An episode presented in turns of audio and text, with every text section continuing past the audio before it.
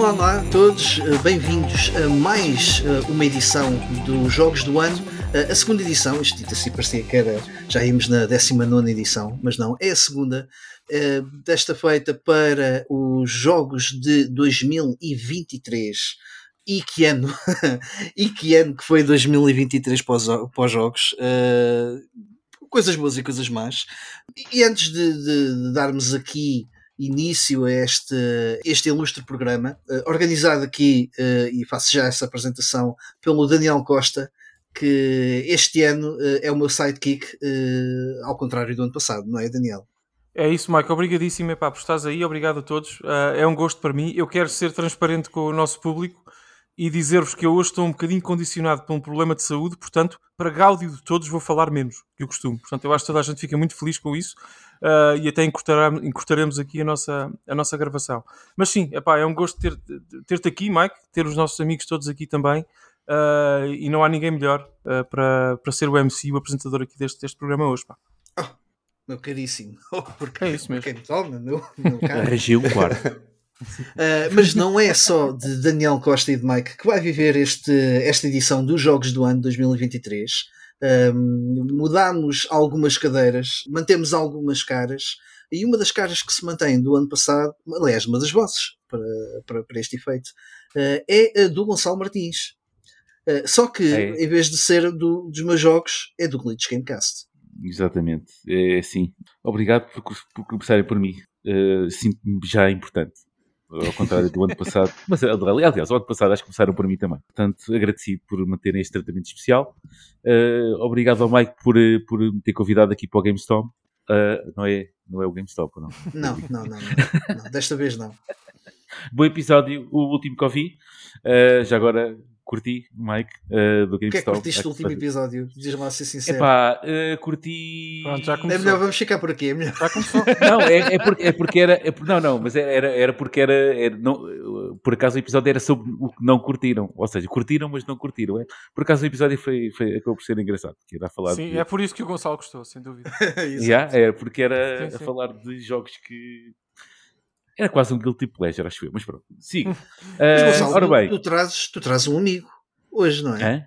Tu trazes um Eu- amigo contigo, correto? Um amigo? Quem é que é o meu amigo? Eu não tenho amigos. Eu não vim Não cá, tens? eu não, Ah, venho, não ando aqui Então peço desculpa. nem para ter, nem para fazer. Eh, Pronto, agradecer já agora outra vez o, o convite. Eh, vou repetir a presença este ano, muito obrigado. Eh, em representação, neste caso, do, do Glitch Gamecast.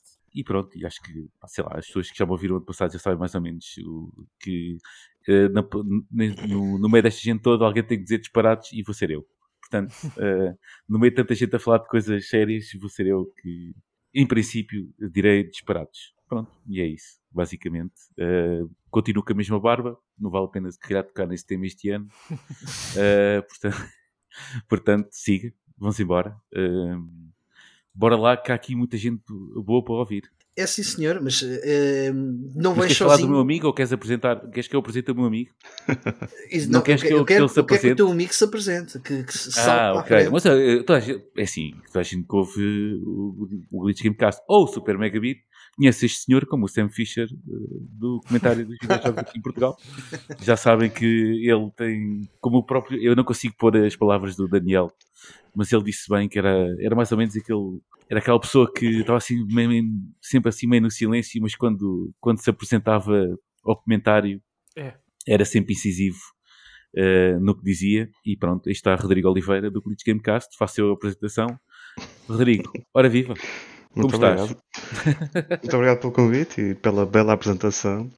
Eu, eu vou tentar fazer todas as minhas palavras com o máximo valor para, para fazer valer a reputação também. Epá, ou, ou- com o mínimo, que é para estarmos todos ao mesmo nível, Rodrigo. Não? Sim, Vou vejam tentar. lá. Vejam lá. Vou tentar. Sim, não, não, não exageres muito, não eleves muito o teu comentário, senão fazes-me parecer mal. Não, eu, eu, eu vou tentar, pelo menos como já devem adivinhar, não ser muito controverso com, com os meus comentários. Foi também. Mas, eh, mas pronto, obrigado pelo convite e, e pronto, também estou, estou entusiasmado por estar aqui neste, neste episódio e na segunda edição. E passando ao próximo uh, convidado, uh, e a dizer se, se um Gonçalo é bom, dois ainda é melhor. Não é? Não sei. Exato. Olha que não sei. Eu não sei se não é. Se não é dois é pior ainda. Que, que horror, meu Deus. Pessimismo, pá. Como estás, Gonçalo? Já agora apresenta-te, vens do Tudo Salão bem, de Jogos. tudo bem. Ah, sim, o meu nome é Gonçalo Santos, também conhecido na Twitch como King Wiseman. Eu faço parte, não faço oficialmente parte do, do Salão de Jogos do site, ah, mas faço parte do podcast, do 4 Bits de Conversa, que agora está na, na Rádio Radar também, onde falamos sobre videojogos e hum, lá está, venho também um bocadinho em representação do 4 Bits e também, de certo modo, do, do Salão de Jogos e faço streams na Twitch, maioritariamente. Por isso, quando vocês falaram de desilusões, ah, eu tenho um dia que, que eu levo e que a comunidade gosta muito, que é o dia do Cocó, onde nós só jogamos jogos maus, que é à quarta-feira. E por isso eu, eu até. Pá, para mim foi fácil, e não vamos falar dos piores jogos do ano, porque senão aí para mim a lista era para cima de 30 jogos. ah, Deus, mas sim, sim, não, eu jogo muita coisa, jogo muita coisa boa, também jogo muita coisa má. E com Jogas esse muito dia, cocó, não é? Porque jogo as quartas-feiras são divertidas. com a quarta-feira uh, jogo muito, muito, muito cocó. E jogo muitos Olha. jogos maus. E divirto-me muito com isso. Que acho que é a melhor parte uh, ao final do dia. É, é isso, é divertir-me a jogar jogos pá, que de outra maneira seriam completamente intoleráveis de, de jogar pela maior parte das pessoas. Hum. Um, por isso é isto, é o meu, o meu fraco conteúdo e aquilo que eu tenho para trazer aqui para, para Gonçalo, olha, um, um dia que te falte jogos maus por jogar, eh, há uma companhia chamada Phoenix, eh, que foi muito prolífera na, na altura da PS2, eh, que tem lá boas propostas para Sabes, esse tema. sabes que eu acho que eh, cada vez mais jogos maus para jogar é algo que não me parece que vai acabar. Eh, eu acho que temos cada vez mais. Acho que eles Todos os jogos chegar, maus que possam passar pela mão são ótimos em comparação eh, eh, está. aos da Phoenix. Eh, Acredita. Tens, tens, tens, que ver, tens que ver aquilo que eu jogo. Porque há ali muitos portes de telemóvel para a Switch, há ali muitas coisas que eu questiono sequer se são jogos, quanto mais. Uh, por isso, sim, uh, vou, vou apontar aqui, vou deixar essa consideração e vou ter que explorar um bocadinho mais sobre isso. Obrigado. Já, já, jogaste, já jogaste o Cobra Kai, Gonçalo? Uh, não joguei o Cobra Kai, não. ok. não. Parece-me também um candidato ótimo para esse contexto. Desses, desses assim mais joguei o, o Kong, que nós estávamos a falar É. antes de, de começar a gravar, Uhum. desses mais conhecidos. Joguei muito pouco do Golem e joguei aquele do Walking Dead que saiu agora há pouco tempo. Ah, o Pá, mas depois tenho, tenho toda uma lista de jogos completamente intragáveis e que lá está, muitos deles portes de telemóvel para a Switch, há muita coisa má. E, e lá está. Acho Serviço que não público, falta. Sim, sim, é serviço público e é um pouco também eh, para. Para, minha, para meu gáudio, e acho que as pessoas também acabaram depois por começar a gostar, Uh, porque eu apercebi-me que eu divirto-me muito a jogar estes jogos maus. Porque quando eles são maus e são fãs, acontecem coisas estúpidas, e aquilo em stream funciona muito bem, porque eu rio muito e acho aquilo tudo muito divertido, e o pessoal também acaba por, por gostar uh, dessa parte. Por isso, acho que funciona bem, é uma stream diferente, é um conteúdo diferente também daquilo que, que se costuma ver, e por isso acho que é algo que, pá, a mim diverte-me muito, só por isso já vale a pena. Fica já então aqui o convite. Felizmente 2023 eh, é um ano exemplar. eh, Sim, um grande e, e, jogo. portanto veremos, veremos isso já durante, durante as próximas horas. Eh, E para acabar as apresentações, quis deixar o melhor para o último. Eh, portanto, Pedro Magalhães, um repetente do, do ano passado. E Olá a honestamente, e deixem-me dizer que Pedro Magalhães é uma pessoa muito especial. E Ah, acho que sério? por esse mesmo motivo é uma pessoa que merece, merece estar aqui. Não, não, o Pedro, o, é, a grande garantia deste, deste programa, desta edição, é que o Pedro vai trazer jogos diferentes de qualquer um de vocês. Uhum. É a minha aposta Então e. devias ter-o apresentado primeiro. Agora já não me sinto assim tão especial. Epá, ah, vamos a ver. Eu, sinceramente, eu acho que isto aqui vai condizer um bocadinho com o do resto do pessoal, mas, epá, é assim, surpresas há sempre. Como tal, olhem, vamos, vamos a ver. Eu, pelo menos, eu estou todo hyped para começarmos isto, quando vocês quiserem. E já agora aproveito para mandar aqui um grande abraço por parte de Luís, que ele infelizmente não pôde estar aqui connosco, mas pronto, cá estou eu em representação dele também. Grande abraço para o Luís também. Sim, senhor. Dois Mike- abraços de volta. Mike, não te esqueças do homem que, que veio para este programa despido preconceitos, alegadamente. Sim, claro. Pois. Portanto, falta aqui uma apresentação importante. Não sei. Pois falta, peço desculpa. Peço Oh, desculpa. Mike, eu sei que. Mas eu acabei de seguir no Twitter, Mike. Tu não me fazes essa desfeita. É verdade, é verdade. É Despimo por ti. Olha, despimo por ti. Segui-te no Twitter. E agora é isto. Nossa. É já, isso, já, deste tudo, já deste tudo o que eu queria, agora já não quero saber de ti, percebes? Eu Senti-me usado, não é? Portanto, exatamente, e muito obrigado por, por esse apontamento, Daniel. Temos aqui um, um- um convidado surpresa eh, de última hora que acabou de entrar, completamente despido. Armando, como estás? Está tudo bem, pessoal. Está tudo bem. É um prazer estar aqui convosco. Alguns já conheço ao vivo e a cores e de outras aventuras. E a representação do Future Behind e também do podcast Jogo a Jogo, que fazemos às vezes. Pronto, já é uma coisa que já fazemos de vez em quando. Nem sequer já temos ah, datas nem nada, mas vamos fazendo quando podemos. Pá, mas é uma, é uma honra muito grande estar no meio. Pela, pela minha visão, estou cá em cima, mas pronto, estou no meio. Estou no meio de, destes belos exemplares de gamers. E nu. E nu, e nu, que é mesmo assim. No Ahm, meio e nu são, é uma combinação muito É, perigosa. exatamente, é muito complicado. Cuidado com isso. E pronto, estamos aqui mais uma conversazita para nos divertirmos um bocadinho também falarmos das nossas escolhas do ano. Ver o que é que isto dá, não é, Gonçalo? Eu não sei se estás a... Agora são vários Gonçalos. Queres... Pois, pois é, pois Vamos é. fazer como? Vamos fazer como no, Big- tipo no Big Brother? É o, é o Gonçalo M. Eu vou-te chamar senhor professor, que é para Gonçalo, distinguir. tu és Gonçalo quê? Eu sou Gonçalo Santos. Então ele é o Gonçalo S e eu sou o Gonçalo M. Isso é o quê? O Mas Big isto é o, Brother? quê? Isto é o Big Brother. Já temos tipos que vêm para aqui despidos. Não, se soubesse que era o M, pipa- quer dizer, isto uma Se soubesse coisa- que era pipa ao Big Brother, tinha feito a mala, mas pronto. Pois, agora realmente, assim, isto não, não sido- parece muito. Enfim, Mas pronto. aceito, aceito Bem, isso. apresentações feitas, boas-vindas dadas. Vamos então àquilo que interessa, falar daquilo que foram os jogos de 2023. Uma pequena nota, disse há pouco que foi um grande ano para os videojogos, mas não quero deixar de passar aqui uma nota de pesar, porque também foi um ano muito duro para quem trabalhou na indústria dos videojogos. O que é muito estranho, em, em simultâneo, eh, termos um ano tão eh, bem recheado de títulos tão interessantes e deduzo eu de, com muito boas vendas Uh, e depois acabamos por ter uh, uma- um ano também muito negro na- naquilo que foi uh, para toda a indústria tecnológica também. E acaba por estar aqui uh, associado a uma crise que nada tem a ver com a qualidade dos jogos que foram lançados. Mas não, não queria deixar de passar esta palavra de apoio, se é que vale muito, a todas as pessoas que acabam por trabalhar nesta, nesta indústria uh, e que sejam uns para os outros. Um, e também para já pôr de parte toda esta carga negativa, vamos já despachar as coisas más uh, e sugeria começarmos por aquilo que, foi, que foram as desilusões, as vossas desilusões do ano de 2023. Armando, foste o, o último a apresentar-te, não vou deixar uh, passar a oportunidade e vais ser já o primeiro a arrancar com a desilusão do ano. Conta-nos, por favor, qual foi o pior jogo de 2023. Assim, este ano acho que há muitos muitos concorrentes, não é? Para além daqueles óbvios como o King Kong e acho que agora é o do Walking Dead, não é? Que se fala muito, Sim, ultimamente falou-se muito. Uhum.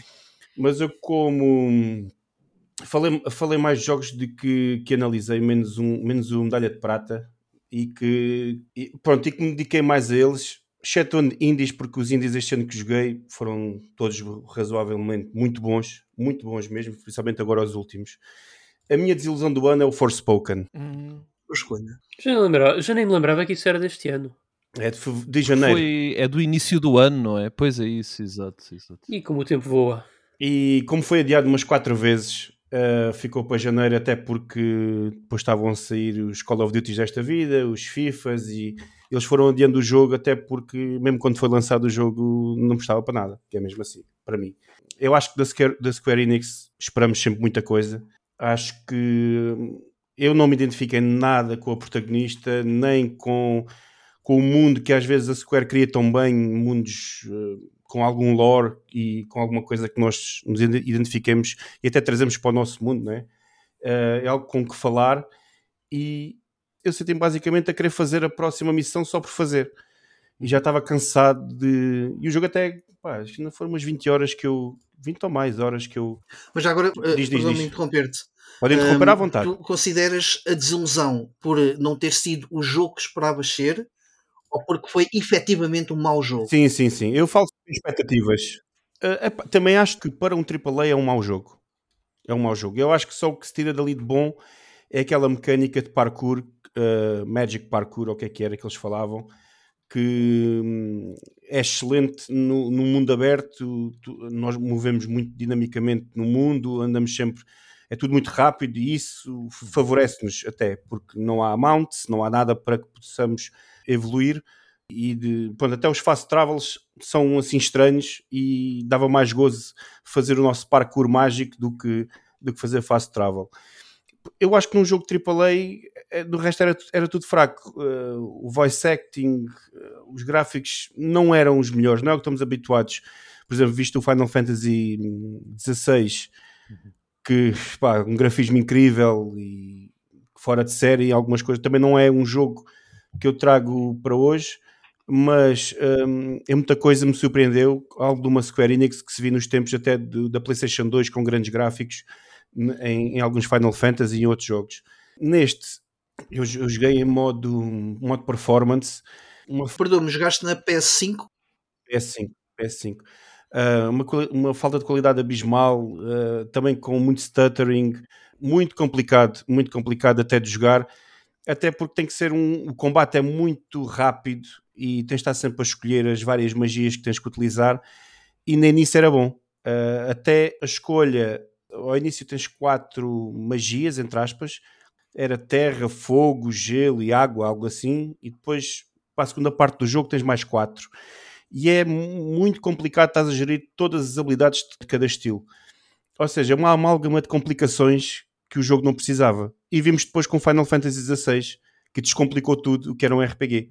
Eu acho não consegui entrar no mundo de Athia, que é o, o- mundo em que se passa o, o jogo, e foi mesmo a questão de porquê Square Enix? Porquê é que foram adiando o jogo e foram fazendo depois de trailers o trailer acho que surgiu num, num Game Awards dois anos antes ou E não esquecer já assim. agora, também interromper-te novamente, peço, peço desculpa, Armando. Não esquecer que este, era, este acabava por ser uma, uma espécie de jogo bandeira para a nova geração que até então, eh, ou seja, Exatamente. andava aqui, que é muito estranho, mas andámos aqui dois anos em, em, em dupla geração, não é? A fazer lançamentos.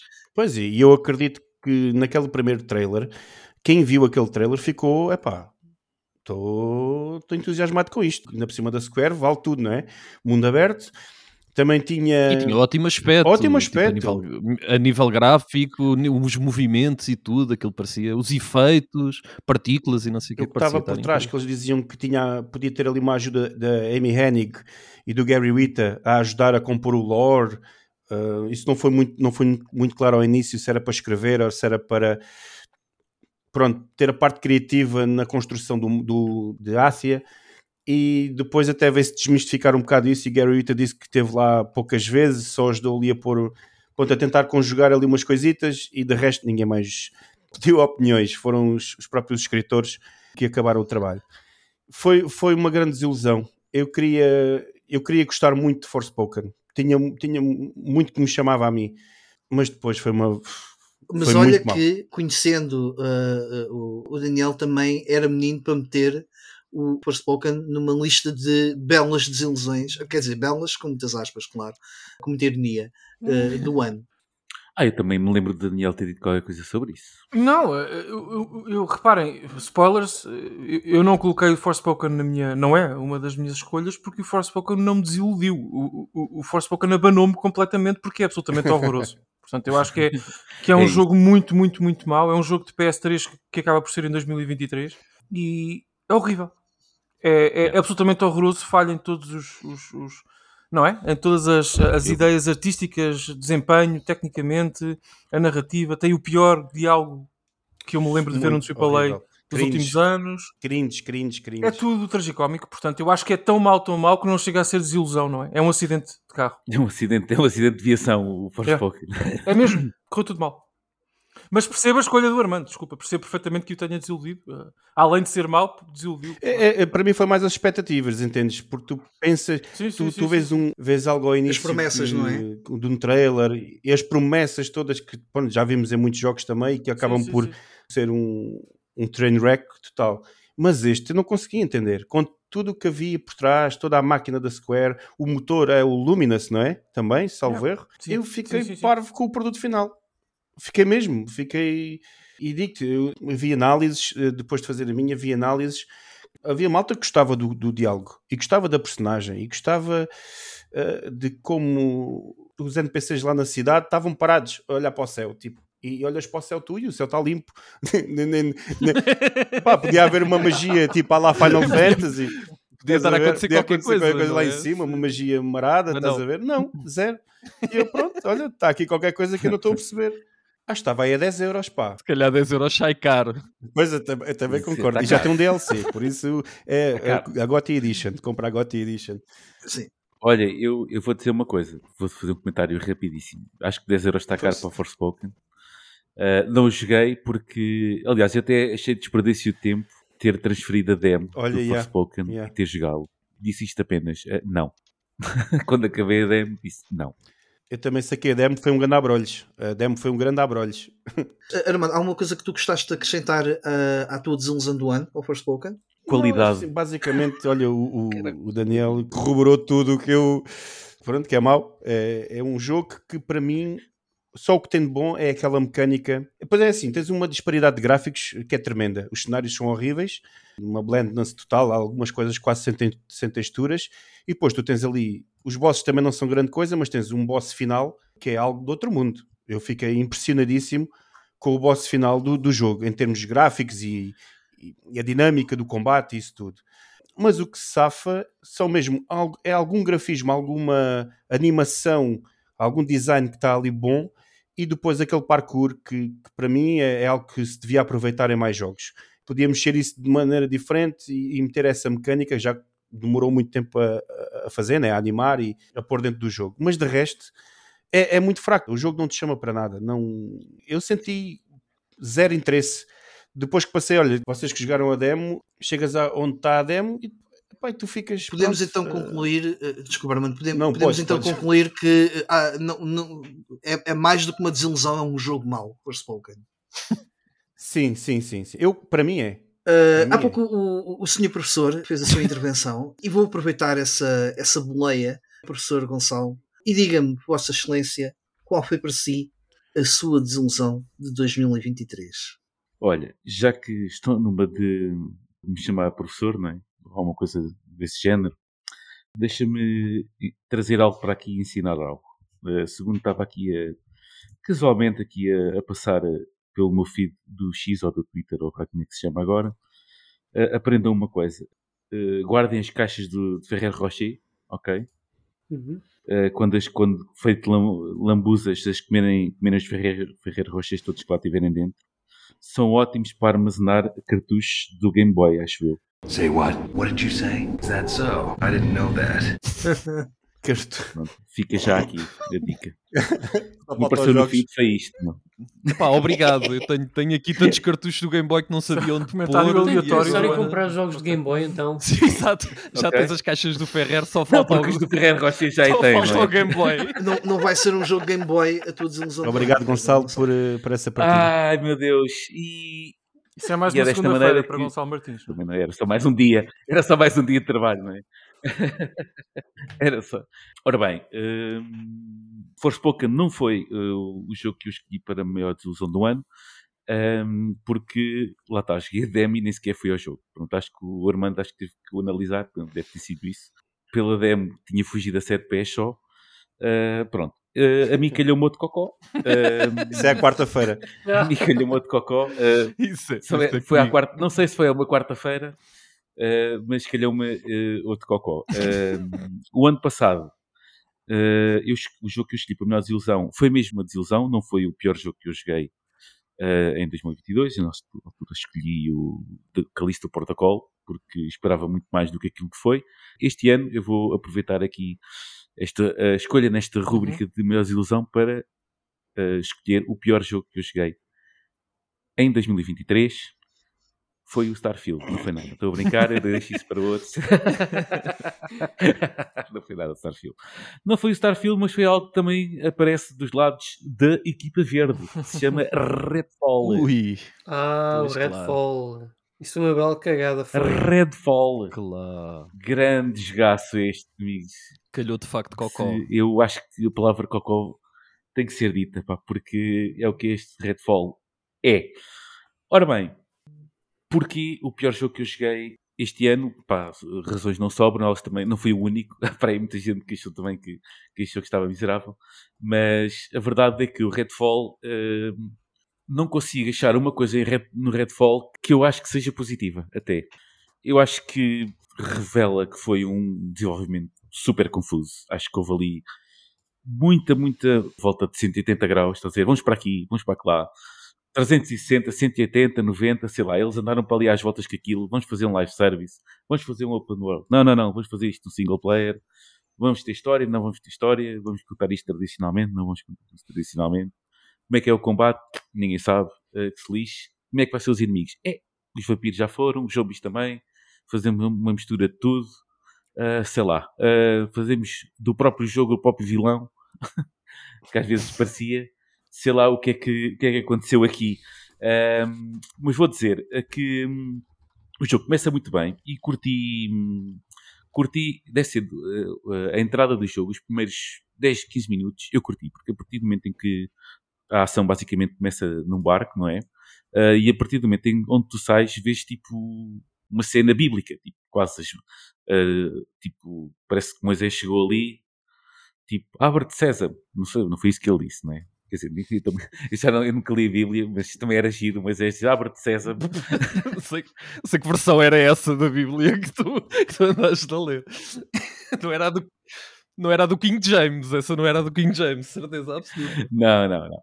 Não. Eh, e, até, e até causa boa impressão, porque fica ali com as ondas todas paradas, eh, em suspense, cria ali um certo ambiente engraçado. Mas pá, dura aqui 10 minutos. Eh, a partir daí, a partir do momento em que entramos em combate, começamos a conhecer o, que é que, o que é que de história tem o jogo, o que é que a conhecer personagens. É um desastre completo. As personagens, eu não me lembro Yeah. de nenhuma. Eu também não. Eu, Ok. por acaso, eu por acaso também Não consigo sequer lembrar de nenhuma. Uh, diálogos zero. Pá, parecia que estava tudo, sei lá. Imagina, parece que foi tudo, foi tudo para fazer uh, tipo voice acting, fazer um frete. É pá, tenho que ir fazer isto hoje. Estás a ver? Pronto. Foi, o que- foi, que, foi que cada uma das pessoas que foi fazer voice acting nesse jogo foi fazer. Pelo menos uh, aparentemente. Uh, e não de esquecer qualquer também, maneira. Gonçalo, eh, desculpa interromper-te novamente, não esquecer que Redfall era o título da Xbox eh, depois daquele período de, de construção, não é? De todas aquelas aquisições que a Microsoft. Ah, sim, foi o primeiro, foi o.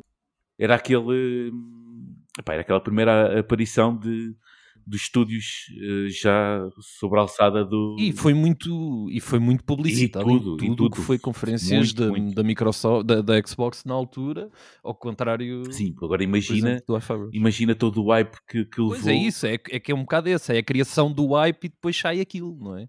Exato, é e um depois bocado- parece que tudo, pá, tudo desmorona, sei lá, e pá, é, é difícil, é- é- eu tenho dificuldade em falar em, coisas que são más, e ao contrário do outro Gonçalo que parece que curte a cena, do outro Gonçalo que temos aqui, eu, tenho, eu quase que sinto vergonha alheia eh, a falar de coisas más.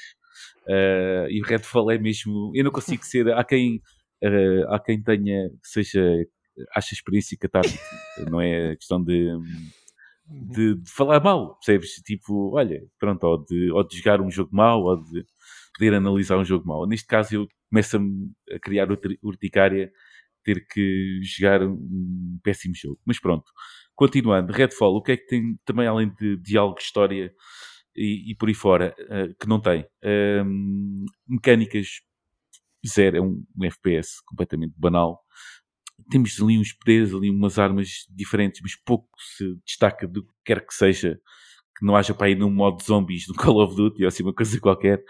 E depois o Open World é vazio, quando não devia de ser, não é? Supostamente devíamos estar sempre em constante luta com vampiros e zombies e outro tipo de monstros. Pá, vazio. O combate que há, ao princípio, parece que, epá, isto vai ser difícil porque eles mexem-se rápido e têm poderes, mas depois aquilo basicamente é chapa 5 até ao fim. Quase. Claro que há ali umas instâncias diferentes. Ali Mas olha que não é, bosses que- mesmo, mesmo esses, eu não senti, eu também joguei muitas horas do, do joguei algumas horas do Redfall, Parabéns. mais se calhar do que, porque comecei a jogar em co-op, começamos a jogar em stream e aquilo foi pegando e fomos jogando. Mas eu olha que eu acho que em co-op até é capaz de é, ser é divertido. isso, é isso. Mas Não, é divertido, é um bocadinho mais divertido. é, é, é menos mau, ou seja, passa-se melhor o tempo, na medida em que aquilo torna-se um bocadinho mais, mais divertido pela interação que tens com os outros jogadores que estão contigo. Mas ao Yeah, final do dia o exatamente. jogo continua a ser aquilo que tu experienciaste. Não, não, a experiência não muda por ser, de certo modo, em co-op. Yeah. Mas, e por exemplo, e já agora, e aproveito, Gonçalo, que, que, se- eh, que falaste bem do co-op, eu tentei, ehm, durante todo o tempo que eu joguei o jogo, tentei, todo o tempo que eu joguei o jogo, tentei fazer matchmaking ehm, co-op, ok? Que é uma Sim, dessas sim, sim. que existia, não é? E, E temos Nunca- aqui, portanto, uma bela música. ah, e já estou a verter uma lágrima também. caso atenção. para tal. Há aqui uma lágrima a verter. Nunca eu consegui, como é que eu, eu tenho, mas eu estou aqui horas a jogar isto, não consegui encontrar uma única pessoa. Isto com a música de facto fica mais triste. É, fica ainda É, não é? e o pior, imagina, é que a própria cidade era uma cidade triste, Yeah. ok? Um pouco ornamento urbanístico, Era, era. yeah, yeah. sem nada que se ver, não é? As casas eram iguais. Aquilo no co-op, Era triste, era no- mesmo no co-op, aquilo tinha um problema grave que era o mundo não era partilhado, ou seja, eu convidava o pessoal para vir para o, para o meu jogo, para a minha save, eu fazia as coisas todas, mas a vossa não, não subia nada. Vocês ficavam Nada, no zero é na péssimo, mesma. tão mau. Isso é muito mau tão para um jogo que, que quer Era. ter o co-op como uma bandeira, meu. Fica muito, fica muito aquém. E mais, e depois juntas a isso e até o próprio combate, quer dizer, a inteligência horrível, artificial dos inimigos era terrível. Eh, nós jogámos em hard e mesmo assim não houve uma dificuldade. Nunca senti que tivéssemos. Sim, sim. eh, à rasca. Foi sempre muito Nada. tranquilo. Eu, eu reparei, até falei nisto na análise, havia um, um inimigo que era o, o, o Hulk. Uhum, O Hulk era uma cena que parecia com raios e era super difícil e... eh, ou pelo menos uma esponjazinha, vá, ao fim e ao cabo. Eh, e até que não demorou muito, até que descobri que se eu tipo, subisse dois degraus numa Ele escada, já não te conseguia acertar, não é? Pois, exato. ele já não vinha atrás de mim, ficava lá parado. Não, não, ficava lá Pois é, parado a depois tens esses exploits que tu, pá, que deixam mesmo completamente desanimado com o jogo. Tu olhas para aquilo e pensas, que é isto, meu Deus? Posso só dizer uma coisa ao Gonçalo e ao pessoal? Este, este piano serve eh, como nos Oscars, sabem? Aquela musiquinha quando o pessoal está a falar a aceitar o prémio. Ah, É hora- eu depois tenho que começar ser mais rápido. É ok, ok. é- Então, eh, Sabem então, que a partir de agora esta- serve para isso. Pronto. Vou dar uma última frase mesmo para, para acabar. Eh, o início de 2023 foi muito conturbado em termos de performance, ok? Foi, na altura estavam-se jogos, até o Jedi Yeah. Survivor saiu e tinha, tinha muitos problemas. Este também tinha muitos problemas, mas era o menor dos problemas deste jogo, ok? Não, tinha, não teve rigorosamente nada. Era limitado, aborrecido, foi uma experiência penosa e claramente foi um, um erro. Eh, Acho que os jogos maus saem e a gente pensa, epá, se calhar não devia ter saído, ou se calhar deviam ter, ter, ter, ter estado mais tempo no forno, ou assim. Eu acho que este jogo não devia ter saído, nem sequer há história de redenção para este jogo, ok? Não é um Cyberpunk, nem um No Man's Sky, não há redenção possível. Está mau e é, é, e é, é errado sequer isto- ele existir. Vamos então todos esquecer. Depois de estarmos uma hora a falar sobre ele, não é? Va- Vamos avançar hum, e já agora sim fazer também o convite, já que, já que estamos a falar de desilusões, não, não perder muito tempo com desilusões e para depois passarmos às coisas boas. Essas sim que merecem, se calhar, um bocadinho mais tempo. E já que estamos aqui no, no, no Glitch Gamecast, aproveito para passar a palavra ao Rodrigo, uh, ao Sam Fisher, aqui da turma. Rodrigo, diz-nos uh, de tua justiça uh, qual foi o jogo que mais desiludiu em 2023. Eu até tenho medo deste homem, do que ele pode dizer. Este homem... Mais do que eu? Yeah. Não, não, não tanto. Mas este homem é muito poderoso, é muito poderoso. Diz, diz, Rodrigo. Não, não, eu, eu não, vos vou, não vos vou espantar agora, até porque vou para a mesma opção que, o- que o Armando falou. Uh, portanto, já vou repetir a primeira vez aqui. Para mim é, é Forspoken, claramente. Especialmente para um fã de, de Open Worlds como eu, que hum, estava muito interessado em ver aquele mundo eh, transformado num open world com muitas coisas para fazer, com a versatilidade que tinha, como o Armando falou, da navegação, com o Magic Parkour, eh, em que podíamos ir eh, a sítios muito altos, onde tinha lá os collectibles, mas depois, pronto, era esse o auge do, do parkour, que no fundo é a melhor funcionalidade do jogo. e que eu tive grandes dificuldades em passar sequer acho que duas ou três horas de jogo, Uhum, ou ao fim uhum. de quatro horas de jogo, basicamente parei e disse, eu vou jogar outra coisa, este ano tem demasiado coisas boas para pegar, não, não vou pegar no, no jogo, principalmente um jogo que diga-se e refira-se que ainda hoje está no Steam a 80 euros, Exato. na 80 versão euros? PC. Isso é A uma sério? questão interessante. Compra dois. Epá, isso é inacreditável. inacreditável. Exatamente. Desculpa. Pronto, é, é- é impressionante como é que ainda tem. Assim, e no Steam está com os- as reviews mostly positive. Agora, não me perguntem como, e não me perguntem também como é que o jogo está a 80 euros ainda na, na, na Steam neste momento. Uh, porque realmente não vale este dinheiro, tem muitas falhas. Eu vou ver isso. Uh, força, força. Eu, até, eu próprio estava curioso porque eu lembro de falarem na altura que o Forspoken estava com. Pronto, já, já foi na altura da subida do preço e o Forspoken foi um dos que se aproveitou logo disso, e incluindo o PC. E ironicamente é o que não se devia ter aproveitado disso e devia ter tido um, um preço ajustado, como por exemplo o Assassin's Creed Mirage que fez, por outras razões, claro, uh, mas claramente não, não vale este, este valor. E não foi uma desilusão só por isso, foi também uma desilusão pelo que prometeu, pelo que eu esperava e depois também pela, pela entrega do jogo. Uh, eu esperava que em 2023 já não se tivesse voice acting, ou não vou dizer que é voice acting, porque acho que a culpa é mesmo Da direção guião, também artística. uh, Yeah. e da direção, e direção artística. Também concordo com exatamente. Eu isso. acho que a atriz não tem, uh, não tem problema nenhum, a que interpretou o Frey. Um, achei que foi mesmo muito mal dirigida uh, e o guião é simplesmente abominável. Aliás, também já o Armando falou do, do cringe que é do diálogo com aquela peça que ela usa que agora É, já, é já o nem me lembro. autêntico. O Cuff, exatamente. Ali que- não houve, não houve uma, uma tentativa É. sequer remota de tentar fazer outra coisa. É exatamente igual. É que é exatamente igual. Sim, sim, sem dúvida. Sim, sim. Mas interpretado a mil vezes pior, porque também. Aí, aí sim, aí eu critico um bocado o voice acting, porque está mesmo mal a juntar-se à escrita dos diálogos, tudo muito mal. Pronto. E, e no fundo é um companheiro que temos, porque os outros personagens que aparecem no jogo, sinceramente, também não estão nada bem construídos. Portanto, acabamos por ter que passar a nossa viagem com, com o Cuff e pronto, é. Eu acho que é mesmo um- quase um sacrifício e de louvar a manter conseguido chegar ao fim, porque eu não conseguia che- chegar isto Yeah. ao fim. Hum, Isso, isso diz muita coisa, Rodrigo. Yeah. Olha, já agora, eh, prometo-me calo até acabar este episódio, mas eh, eh, eh, tipo, estou agora a consultar o Forspoken no Steam. eh, as, as análises recentes estão praticamente positivas. Aqui o positivo é à volta sei lá, dos 60%. Neutras, todas as análises desde sempre, neutras. Isso é um milagre, não é positivo. Mas acima de tudo, descobri que tenho três amigos que querem este jogo e No vou ter que mandar uma Ah, mensagem que para eles meterem assim. Cada um deles. Terão que ouvir este podcast, então. exatamente, Certo? exatamente. repensem melhor as vossas escolhas.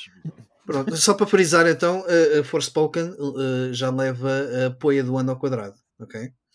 Ora então, uh, sendo assim, vamos passar para o, outro Gonçalo, que tem, tem estado aqui participativo nesta discussão. E, e diz-nos, por favor, qual é a tua escolha. Estou curioso. Bem, eu depois de roubar tempo a toda a gente, o Redfall poderia estar entre estas escolhas, mas eu escolhi para desilusão do ano, escolhi um jogo chamado Under the Waves. Uh, não sei se vocês conhecem, é um jogo Não, da, não da. É Parallel. isso, olha, manada, altamente, boa. eu tinha alguma expectativa para este jogo, porque para mim tudo o que seja universos subaquáticos e jogos de mergulho e tudo mais, para mim tem um tem sempre um valor extra e é algo que eu gosto muito. Epá, e a verdade é que eu acabei por ficar altamente aborrecido com o Under the Waves. Eu tinha alguma expectativa, porque o jogo tem ali uma, uma narrativa em que nós estamos isolados, estamos a trabalhar em reparação de extração de petróleo, etc. Algumas plataformas subaquáticas e nós somos uma espécie de manutenção que vai reparando alguns aparelhos que, que se vão avariando, mas depois a história começa-se a, o plot, da plot thickens, como, como se costuma dizer, Exatamente. começa a ficar, começas a ver que há ali um outro, outro patamar e começas até a duvidar da, da estabilidade da, da personagem e tudo mais. O meu problema não é propriamente esse lado da história, o meu problema foi muito o pace do jogo. Eu acho que o jogo está muito, muito, muito chato. A, a maneira como. Epá, aquilo chega a um ponto em que as missões É mesmo é aborrecido. acordar, É mesmo é aborrecido, é acordar, tirar o café, ir não sei para onde com o submarino, chegas lá, uh, viras três ou quatro alavancas, entras É. no submarino, voltas para casa, tens uma visão. amanhã é outro dia e é sempre isto, pá, É, e, E é uma pena, não é? é uma pena porque tem grande Isto devia potencial. ser o outro Lost in Blue. Devia ser um Lost in Blue, basicamente, ocidental. Endless Ocean. Como é que se chama aquele jogo é isso, para a Wii em que se explorava o mar? Bué relaxante até. Eu sei o que é que estás a dizer, não me lembro do nome, mas eu já sei, eu sei que joguei esse, eu lembro-me desse jogo. Mas lá está, poderia até ser isso. E ele tem alguns elementos até interessantes, não, não vou dizer que não. O facto de tu ah, conseguires andar fora do submarino, conseguires andar no submarino, tens ali dois meios completamente diferentes, mas ao final do dia é só aquilo e não, pá, e não é nada de. Mas não é nada uma coisa, que eu queria. Gonçalo, é desilusão porque foi um jogo que tu seguiste o desenvolvimento e puxou-te de alguma Sim. forma, ou quando começaste a jogar parecia que ia ser muito bom e depois acabou por. Não, eh, não, não, havia, havia hype, havia hype da minha parte. Eu vi. Eu vi... Ah, havia hype, não só da tua parte, mas eh, Sim, sim, sim. da comunidade em geral. Sim, porque hype. aquilo apareceu em muitas conferências e os trailers pareciam que lá está, que tinham de dar uma experiência de mergulho, uma cena uh, forte, ali com uma história, com um twist ao outro, mas co- aquilo que eu esperava era um jogo sólido, era um jogo bem feito. Aquilo que tu esperavas era um Deliver Us the Moon, mas dentro d'água, não é? É pá, sim, algo desse género. Yeah. E aquilo que eu tenho aqui é um jogo extremamente chato e que chegou a um ponto em que eu estava a jogar aquilo em stream, o pessoal estava todo a dormir no chat e eu cheguei a um ponto em que eu disse: pá, eu estou farto, o jogo crashou e eu abri o jogo outra vez e estava no início de uma base onde eu andei pá, aí me- 20 minutos a, a puxar alavancas e e estava no início outra vez. E eu pensei: pessoal, está feito, nunca mais jogo isto na minha vida. Está arrumado e está feito o Under the Waves. E foi uma desilusão porque era um jogo que eu esperava mais pela temática, mas porque também havia alguma expectativa daquilo que eles poderiam fazer ali. Sim. é, um- é uma bela razão para ser uma, uma desilusão, sem dúvida. Hum, então, eh, falta-nos, eh, se não estou em erro, o Daniel e o Pedro, correto? Daniel, vais ficar para o último. Ok. Gosto muito de ti, mas eu estou curioso para ouvir o que é que o Pedro tem para nos dizer eh, relativamente à sua desilusão do ano.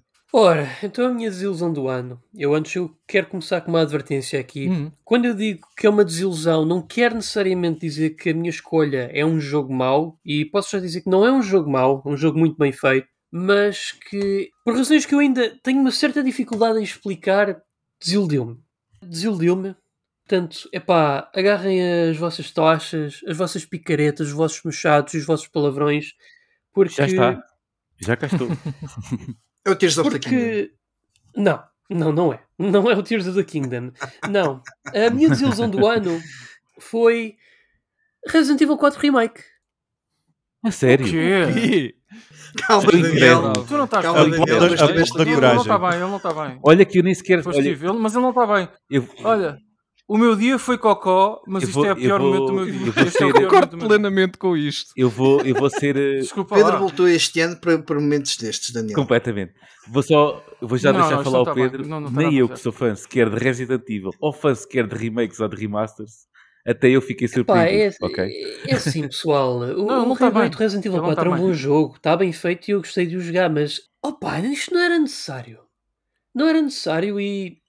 e Eu, eu sinto verdade. que, muito sinceramente, eu, eu, eu acho que, pelo menos para mim, subjetivamente, a- acho que é, é um pior jogo que o Resident Evil 4 original. Eu vou explicar Mas perdeste uns quantos agora. Ouçam, ouçam, ouçam com calma, amigos, ouçam com calma. O remake do Resident Evil 4 é muito bom, mas realmente muito bom. É tão bom quanto o original.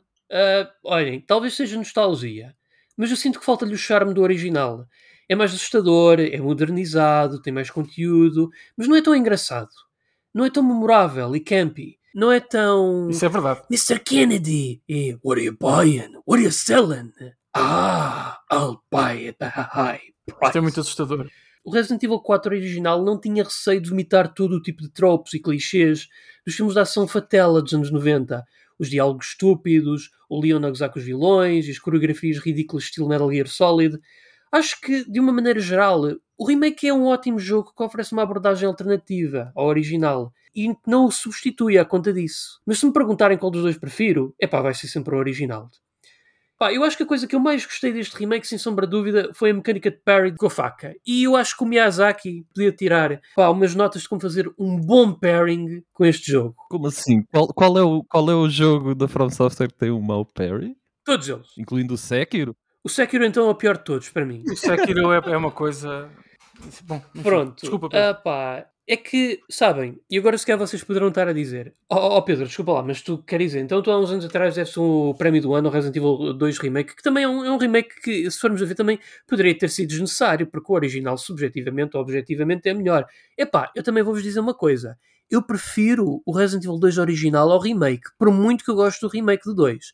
Mas o remake do 2 foi um jogo muito Acho que são, são propostas muito diferentes. mas, mas atenção, mas não é pelo facto de serem diferentes, Mike. É porque o Resident Evil 2 foi algo importante para a Capcom provar com a série. Que era que a série era capaz de voltar para as raízes depois da cagada que foi o Resident Evil 6. E sim, eu sei que eles fizeram isso antes com o 7. E o 7 foi tecnicamente um regresso às raízes, mas tu não podes realmente chamar um regresso às raízes a uma coisa que está na primeira pessoa, coisa que Resident Evil nunca foi. O 2, para mim, era Resident Evil na sua forma mais crua e bruta.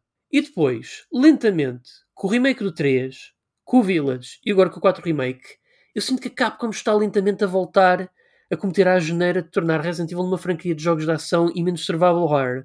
Ou seja, eles com este remake do Resident Evil 4 só comprova que eles estão a tentar tornar a série numa antítese daquilo que é suposto ser, daquilo que provaram que deveria ser com o remake do Resident Evil 2.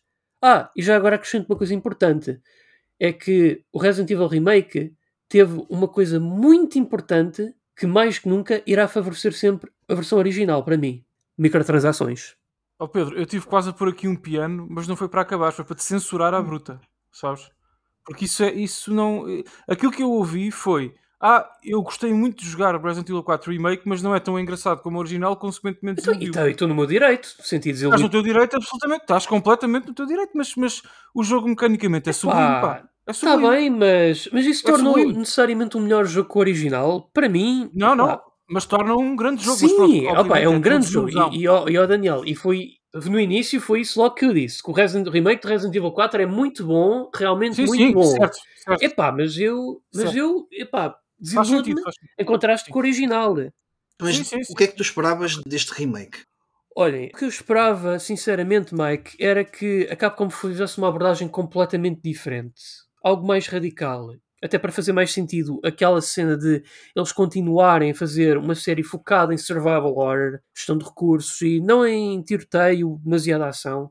Era revisitarem aquela ideia que era da Casa Assombrada com os fantasmas e o Hookman. Ah, sim, Epá, do- eu acho que daquele- podiam ir, ter- eu acho que podiam ter ido Sim. por aí, muito sinceramente. sim, sim, deviam ter reaproveitado isso com algumas coisas que mostraram aqui neste remake. Que eu, por exemplo, eu gosto ideia. muito mais da- do desenvolvimento e caracterização de Luís e também gosto muito mais desta Ashley. Epá, a Ashley do original, epá, para além de irritante, ela epá, é uma pita, pá. Ela fazia-me lembrar uma, uma daquelas pitas pá, que andava lá na minha, na, na minha escola secundária. Aqui, epá, esta Ashley é. Epá, parece mesmo uma pessoa, não sei explicar. Mas, mas gosto mais desta Ashley do que a original. Não gostei do Krauser. O Krauser parece muito eh, soldado estereotipado de On your feet, soldier. E essas Ah. merdas todas. Ah, O Salazar também é pior. Sim. pá, e o Sadler. O Sadler é ela por ela. Só para rematar aqui, esperavas então que, este Resident Evil 4 tivesse uma abordagem mais sombria, mais, eh, eh, não digo mística, mas mais pesada. Não, não. Não, mas, mas Não, tem, não. mas tem, mas isso, mas isso tem. Ele queria ao isso tem. Mike. Ele queria mais humor e mais, eh, mais a palhaçada que o original tinha. É, É, a cena é, Daniel, eu não queria necessariamente isso. É só que se eles vão fazer a mesma coisa, epá, ao menos se vão fazer a mesma coisa, façam realmente a mesma coisa. Não é esta coisa que Ah, parece uma imitação barata do original. Ok. Ok. Ok. Eu respeito, eu respeito. Eu respeito. Deixa-me só dizer aqui uma coisa eh, relativamente ao Resident Evil. Eu gostei muito do jogo e amei os- o, o original que comprei para a GameCube e para a PlayStation 2 depois a seguir. Gostei muito deste e claro que não concordo plenamente com o Pedro, mas percebo algumas coisas que ele diz. Eu, por exemplo, nisto dos Game Awards, eu sou totalmente contra que seja nomeado para o jogo do ano. Epá, eu não percebo isso. Totalmente. Está Totalmente. Ok. Tirando o Resident Evil e metendo o Final Fantasy XVI, por exemplo, que se falou muito e muito bem do Final Fantasy XVI, com o Ben Starr, com não sei se toda a gente jogou o Final Fantasy XVI aqui, mas o jogo Não. tem sete pieces extremamente impressionantes que se calhar não vê num videojogo há anos. E acho que fazia a troca, pá, e já nem falando, já não, qual era o outro jogo que eu, que eu também pensava, mas por exemplo, não ter no jogo do ano o Final Fantasy e ter o Resident Evil, eu para mim é errado. Pronto, eu gostei imenso do Resident Evil, mas percebo o ponto do Pedro. Ah, a expectativa dele é que era outra. Ele diz que é desilusão pela expectativa, como, como a minha expectativa do Forspoken e, e a de muita gente no jogo da Sim, Square. claro. E a definição de desilusão é mesmo essa, Armando. Por isso é que esta categoria Yeah. é muito interessante, não é? Porque a nossa desilusão, tu podes desiludir-te com o Tears of the Kingdom, se não era aquilo E que nas surpresas, igual. Tu tens surpresas Claro, claro. que as expectativas eram baixíssimas e a minha surpresa Sim, sim, foi sim, uma sim. dessas. O Gollum pode ser uma surpresa. cof, cof. Uh, bem, vamos então passar Acho que foi. para para toda a gente. Daniel. Acaba com isto, vamos acabar com as desilusões Sim. e diz-nos qual foi a tua este ano de 2023. Olha, o meu amigo Gonçalo Martins acertou. Ele já está farto de gozar comigo sobre este jogo. Eu já falei sobre Starfield, que é a minha escolha. Já falei em Barda sobre isto. Gravei um episódio especial do Super Megabit com o meu querido Luís Magalhães sobre, não é? Só para falar sobre o jogo. Portanto, eu, eu recomendo quem tiver paciência e interesse possa no meu feed ouvir esse- essa conversa, mas a versão, Mike, muito curta, é que este jogo é uma salganhada. Portanto, é a minha descrição técnica. Podem pôr isso na capa do jogo. É uma salganhada completa e absurda. Nada funciona, nada é divertido. É um jogo tecnicamente partido, artisticamente insípido. É uma app, como eu digo muitas vezes, é uma app, não é um jogo, é software só. Uh, eu achei muita piada a, uma, a um tweet recente da, da dizendo que o jogo foi atualizado para a versão, e peço desculpa, vou dizer isto de cor, não sei se foi assim, 1.756.103. E eu só pensei, bolas, que, jogo será Starfield na versão 7.342.02? Quer dizer, isto é, é completamente ridículo. É um jogo que, que deveria ter ficado mais um ano, dois, talvez três, no forno. Não está pronto, não estava pronto no lançamento. Uh, é um jogo estruturalmente é paupérrimo. Uh, as, as side quests são pobres e não funcionam. Não funcionam. É muito importante dizer isto. Tem momentos de brilhantismo artístico. Tem. Sim, Gonçalo. Sim, pessoal. Eu sei que às vezes temos imagens muito bonitas dos planetas em órbita que dão wallpapers muito giros para as nossas Xbox, sem dúvida nenhuma. O problema é chegar lá. Porque para chegar a esses planetas temos que controlar aquela nave horrível, com comandos horríveis, com mecânicas horríveis. Tudo é horrível. Portanto, a animação das personagens continua uh, Oblivion 2006. Um, não há personagens interessantes, uh, não há focos narrativos interessantes. Disparar é a única coisa menos má do jogo, é aceitável, mas ainda assim longe de ser interessante ou estimulante mecanicamente, pelo menos para mim. Um, portanto, para concluir, Mike, é um jogo que eu esperava muito, eu, porque eu gosto muito de jogos do, do espaço, sinto aquela um, itch, não é? Do Mass Effect que não passa e não chega. É um setting que tu gostas? Yeah, eu, portanto, eu estava muito expectante, estava à espera, de facto, de Starfield conquistar-me de vez e, e convencer-me a gostar da Bethesda. Não foi desta. Muito longe, muito longe. Um tiro ao lado, uma tragédia. E novamente um jogo Microsoft, né? um jogo Xbox. Sim, muita pena minha. E, e deixa-me só, uh, posso, Mike, se me permite, é só mais 30 segundos. É curioso porque quando lancei, gravei e lancei esse episódio debatendo mais, com mais profundidade o Starfield no, no Super Megabit, não é? Eu recebi muitas DMs coloridas, eu acho que até disse ao Gonçalo isto, muitas DMs coloridas e muitas mentions e muitos, até recebi dois e-mails por acaso, uh, por causa disso. E, uh, claro, como é evidente, não é? a esmagadora maioria a acusar-me de não gostar de coisas da Microsoft e da Xbox. Eu quero aqui declarar uma coisa, eu serei provavelmente, provavelmente, posso estar errado, o único português que tem em caixa todos os exclusivos japoneses da Xbox One. Pessoal, eu tenho uma cópia de primeira edição do Kakuto, Kakuto Chojin da Xbox original. Portanto, eu adoro a, a, marca, adoro o ecossistema, adoro a história da Xbox e detesto Starfield. Acho que Starfield é, é, é um, um, erro. É, correu tudo mal, é, pelas razões que já, que já expliquei e muitas outras. Portanto, Mike, não sei se te satisfaz a minha intervenção, mas é mais ou menos eu, isto. Eu quero direita contraditória. Não quero. É, vou... Claro. Diz, diz. Ia dizer no. O, o Daniel fez o, o, programa dedicado ao Starfield no, no Super Megabit. No, no The GameStone também temos uma rubrica que é o Deep Dive, uh, em que são uhum. feitas análises ponto a ponto, uh, em que o Carlos e o, o Ivan também fizeram, fizeram análise desse jogo. Acho que deu 6 3, uma coisa assim do género. Ah, foram simpáticos então. Uh. Convido-vos a, a, a, ouvir também se, se tiverem interesse, por acaso, não, não por serem da, da, da turma do, do GameStone, mas acho que eles fizeram uma intervenção interessante sim, para, para quem quer perceber o, o que é que é o jogo, o que é que ele tem de bom e o que é que ele, o que é que ele tem de menos bom. Já agora, Gonçalo, só muito rapidamente, desculpa, Mike. Gonçalo, não, não me Não, não, é só não, uma não opinião, pá. não, É só uma. É só uma o jogo realmente não, não, deu, não deu para mim. Não, eu não, eu não, eu não, vou, não vou estender, eh, não vou estender muito sobre isso. Acho que Até porque su- suspeito que vamos, vamos ouvir Gonçalo falar de Starfield. é? não, não, não vamos ouvir falar. Não vamos, Não. Ah. Quer dizer, não quero estragar a surpresa a ninguém, mas não vamos falar. Não, porque eh, vamos ver uma coisa. Eu, eu respeito a opinião do Daniel e até do Luís, que eu quando ouvi atentamente, diga-se, eh, porque já sabia o que é que vinha aí. Eu acho que o Starfield é aquele tipo de jogo que acho que tem. Vou, pela minha opinião também já agora, tem muita coisa boa, eh, também tem muita coisa má. Ok. e isso quase que leva a que depende do, do estado de espírito que a gente entra para o jogar, ok? Acho que hum, formos já numa de, pá, de entrar a pé juntos, entra-se a pé juntos e, e depois dá cartão vermelho. se formos numa de sermos mais condescendentes, a experiência pode ser mais eh, agradável e, e mais perdulária, vá, entre aspas, porque eu eu respeito muito a opinião do Daniel, sempre o fiz e, e acho que é sempre muito válido. E respeito to- todas as outras que possam falar o, o- o contrário do que eu acho do jogo. Eh, o jogo não é. Basicamente o que tu queres dizer, Gonçalo, é toda a gente tem o direito de estar errado. É isso. É exatamente, é exatamente isso. Não, mas eh, a verdade é esta. Eu acho que não é claramente o pior jogo que tivemos em 2023. Ah, mas com certeza que não. Nem, nem eu disse isso em nenhuma. Pronto, nem acho que, isto era a primeira, nem acho que seja a maior desilusão que se possa apanhar este ano, ok? Agora, que o jogo tem os seus problemas, tem. Que é, ah, torna-se às vezes partido, sim.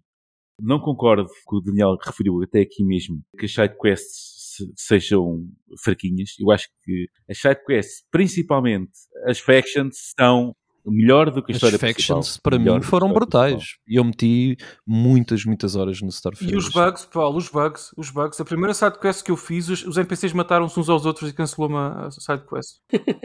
Pelo amor de Deus, pessoal. Ajudem-me. eu também me queixei, eu, quando fiz a análise, eh, eu sei que a minha análise não é digna para muita gente, mas porque dei, não é que eu dei, não- nós nos meus jogos não temos, não temos, não somos quantitativos, eu dei muito bom, eh, para dar contexto muito bom. Tu sabes que eu respeito a tua opinião, sim, Gonçalo, o muito bom está entre, está entre o 7 e o 8, pronto, anda para aí no meio. O, a inteligência artificial é péssima, principalmente em espaços abertos, em espaços mais fechados a coisa torna-se mais eh, contida, não é? Eh, mesmo por isso. Bugs, eh, tive muito poucos. Epá, tiveste muita sorte. pá. não tive muita sorte, eu cheguei no PC, pronto, Ah, pronto. ok, é isso. ok. Desculpa, Gonçalo, interromper-te, mas eu, ia- eu ia pegar aí que eu acho que o, o problema deste Starfield foi ter sido um jogo lançado para consolas. Epá, oh Mike, eu tive um crash no tutorial, pá. No tutorial do jogo, novo jogo de Triple. Tu também podes ter tido muito azar, porque Não. eu também não tive. O meu colega de comentário, o Luís Magalhães, também teve. O jogo também crashou no tutorial. Houve ah, Gonçalo. Eu não tive muitos eu stresses não- não- no. Eu não quero desculpá-los, Eu também, mas não. opá, é, um, é um jogo da Bethesda, vocês estavam à espera do quê? Mas lá está, é- há, essa, há essa conotação, não é? Só uma coisa aqui, o Gonçalo disse uma coisa muito importante. Este não é nem de perto nem de longe o pior jogo que saiu deste ano, pelo amor de Deus. Sim. Aliás, Claro os meus amigos Armando e, e- e outro Gonçalo, ah, não, Armando, Armando e Rodrigo, peço desculpa, escolheram o Forspoken como a sua desilusão. Eu quase escolhi também, porque o problema é que eu, eu esperava menos do Forspoken do que do Starfield, percebem? Não, então o é- sim, sim, eu percebo- eu percebo É só claro, isso. claro, claro. Mas há que dizer Claro. uma coisa, isto não, não é nada do que eu disse, e, e- e apesar de não concordar, eu faço sempre a ressalva que houve muitos pontos, até passo publicidade também ao Super Margarito, apesar de não ser meu, eu quase que concordo, ou se não concordo, entendo os pontos de vista que foram apresentados, ok? Sim. Eu, eu acho que a diferença é que eu diverti-me com o jogo. Pronto, Ok. mas, isso é, mas isso é ótimo. Eu- tu, eu sabes que eu não, eu, não, eu não estou a ser condescendente contigo quando Uhum. digo que isso é ótimo. Eu fico mesmo contente que isso tenha acontecido. Sim, eu não porque- consigo pelas razões que já expliquei. Sim, é um jogo partido, sim, tem lá problemas de, que- de quality of life brutais, De todo o género e Eh, até o user interface é medonho, medonho. Ei, pá, eu, até me esqueci disso. Ei, ó Gonçalo, isso é uma coisa. Ei, pá. A gestão, de- a gestão do inventário e tudo mais é Gestão de horroroso. inventário também. É eh, horroroso. pá. Como FPS também não é a melhor coisa que está por aí, embora eh, seja esse o menor de todos os males. Sim, estava inacabado, eu não sei como é que está agora, estava a certas partes inacabado, até mesmo graficamente. Basta a gente. Era Atlantis, não é? Era assim, era Atlantis a cidade, não era? Eh, New Atlantis, não era? New Atlantis, Uhum, exatamente. uhum. Quer dizer, aquilo. algo- Eu acho que a parte interior, já não me lembro do nome, as entranhas de New Atlantis era fixe, a parte de Epá, cima era um É bocadinho. tão estéril. É é, estéril. é mais estéril e até tão- aquelas árvores meio Minecraftianas, não é? Aquele parecendo vindas do Minecraft. Eu nunca percebi bem como é que ninguém teve para aí uma hora para dar um jeitinho daquilo, eh, mas pronto. Portanto, temos que avançar, não é, Mike? Mas, mas, mas atenção, eu, eu recordo, eu, registro que o Gonçalo concorda para aí 80% comigo nas, coisas, nas minhas críticas a Starfield. Porque Sim, ele sim. acaba por concordar, só que se divertiu e eu não. Eu Mas é- é jogo. Repara, eh, beauty is on the eyes of the beholder. Exatamente. ok? Yeah, claro, Portanto, obrigado. É um bocadinho por aí. Então, vamos- Desculpa, Daniel, por favor, vamos fazer só um recap do, daquilo que foram as, as escolhas para desilusão do ano de- Bora. de- desta turma. Yeah, claro. Ah, portanto, eu- eu tenho o Starfield, não é? O meu amigo Armando tem o Forspoken. O Gonçalo, Redfall. o Gonçalo, o Gonçalo tem o Redfall. O Rodrigo tem também o Forspoken. O Pedro, ah, inacreditavelmente, tem o Resident Evil 4 Remake. Ah, e meu caro, e meu caro Gonçalo, se puderes repetir o nome do teu jogo que eu não conto. Under the Waves. Under the Waves. Portanto, é isso, Mike. O Forspoken ganha aqui a medalha de Cocó. A medalha do Cocó. Nós não, não, não fazemos uma seleção destas, destas categorias, mas pronto, é, é meritório. Sim. Sim. Se fosse Cocó, eu tinha muito Eh, pior do que isto para trazer. Não tenho Sim, dúvida. sim, sim, sim. Muito pior. E, e então, vamos deixar as coisas más de 2023 para trás e vamos, a partir de agora, só falar de coisas boas à partida. Surpresas do ano de 2023. Vamos dar aqui uma volta, não, não ir pela mesma ordem das pessoas. Eu gosto de- da Hum. aleatoriedade. E Daniel, já que foste o último, Sim. agora és o primeiro também. Com muito gosto. Ahm, olha, aqui eu devo dizer-te, eu estive resvés Campo de Ourique para pôr a minha surpresa, para dar uma medalha, não é? À minha surpresa do ano. Mas não consegui, porque os dois jogos que eu escolhi, não é? Para medalha de prata e ouro, são de facto superiores técnica e artisticamente, pelo menos para mim. Depois podemos discutir isto mais à frente. Mas a minha surpresa do ano, meu Deus, eu fiquei completamente esmagado por- pela qualidade deste jogo. Chama-se Lies of P. Oh, Olha lá, yeah! era aí que temos fãs. Sim, sim, eu também, eu também, também o acabei. Sim, quem ouve o, o Super Megabit sabe, eu já disse isto várias vezes, que o melhor jogo que eu já joguei na minha vida chama-se Bloodborne. E portanto, o Lies of P, eu estava muito curioso, não é, pessoal, uh, pelo Lies of P. Portanto, havia aqui uh, uma expectativa importante porque o Lies of P queria ser uma espécie de sucedor uh, espiritual do Bloodborne. Uhum. E consegue, ironicamente, esse também é o único defeito que eu aponto ao jogo, sabem? É que eu tirei algumas screenshots e alguns vídeos enquanto jogava para, minha, para o meu registro pessoal, não é? Eu gosto de fazer isso na PS5. E eu muitas vezes pensei, eu conheço intimamente o Bloodborne e todos os jogos Soulsborne, como vocês saberão, e eu pensei, meu Deus, a, a- From Software quase pode processar esta gente, porque há, há é uma verdade, linha é verdade, é verdade. Isto há é uma verdade. linha, não é? Que separa Uhum, uh, o, portanto, uma ode a uma obra existente da emulação. E, Yeah. E o Lies of P, às vezes, não quer ser como o Bloodborne é o Bloodborne. É o Bloodborne. É, É- o Bloodborne e é um pouco dos outros Souls também à sua maneira, não é? Isso, isso é uma crítica que tu estás a fazer? É uma crítica, é a única Ok. razão pela qual o jogo não figura nas minhas medalhas. Só essa, não há mais nenhuma. Ok? Eu acho que é demais. O jogo tem identidade, ok? É um jogo fabuloso, com uma lore incrível, com, não é? Com personagens fantásticas. Sentes que não havia necessidade de terem que estar É- é tão demais. próximos. É demais, Eu Mike. acho que em demais. quase todos os bosses tu tens um elemento que é comum a um jogo da From Software. Não, é não. já viste no... Claro. pelo menos um. Mas Pelo eu não sei um. se tu concordas até aquela ideia vitoriana do Bloodborne, não é? Aquela a roupa, a forma Uhum. Personagens se movem, a agressividade no combate. É um jogo em que tu atacas primeiro, eh, fazes. E eu acho que é demais, é, sabes? Está ali quase no. "Ah, o Miyazaki pode processar esta gente, está quase ali, está quase lá. Tá, tá, tá. tá. Portanto, acho só isso eh, impediu que o jogo recebesse uma medalha da, da minha parte, porque o resto, confesso-vos, brilhante. Brilhante. A exploração é fantástica. Eu gosto deste regresso às origens do Soulsborne em, em, Lies of P, em que tu tens estruturas quase de níveis, não é? O Pedro sabe, já falei com ele sobre isto, de, de níveis, portanto, em que tu tens uma área gigante composta por vários subníveis e bosses que vestem a experiência, não é? Portanto, é muito interessante. Ahm, eu gosto muito disso. Lembro-me de Castlevania. É- é- Este, o Lies of P é um bocadinho o Castlevania em 3D, a sério, que eu nunca tive. Pelo menos estruturalmente pensei muito nisso, lembrando dos clássicos como o Super, Ma- o, o Super Daniel, posso, permites-me fazer-te uma pergunta? Porque este foi um dos jogos que eu, eu normalmente faço o meu backlog, tendo em conta as séries que tenho ongoing, mas este foi um dos jogos que eu apontei para possível backlog, Uhum. sobretudo pela questão da- da adaptação da obra eh, escrita do Pinóquio. Sim. Nesse aspecto, o que é que tu tens a dizer eh, sobre o Lies of P? Não foi, é uma excelente pergunta, mas não foi isso que me cativou particularmente, porque isto é levemente inspirado no, no- no livro do Pinóquio, ok? Tem, de facto, absorve os nomes das personagens principais, os conceitos também eh, que estão no livro. O livro original é muito mais, eh, não é, dark e muito mais É, sim, obscuro sim, e sim. muito mais... Sim, não confundir com a obra da Disney. A claro. diz, é muito Exato, mais, exato. não é, está longe de ser um Ah, cartoon. sim, Portanto, sim. tem ideias que de facto vai buscar, mas reforço, o jogo inspira-se mais no Bloodborne do que no livro do Pinóquio, Mike. Claramente.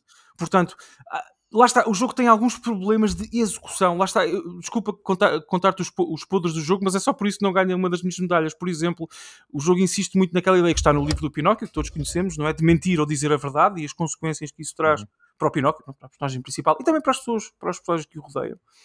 E isso tem de facto, narrativamente tem impacto. Tu podes muitas vezes escolher, em resposta a NPCs, por exemplo, em, em sidequests e tudo mais, mentir ou dizer a verdade.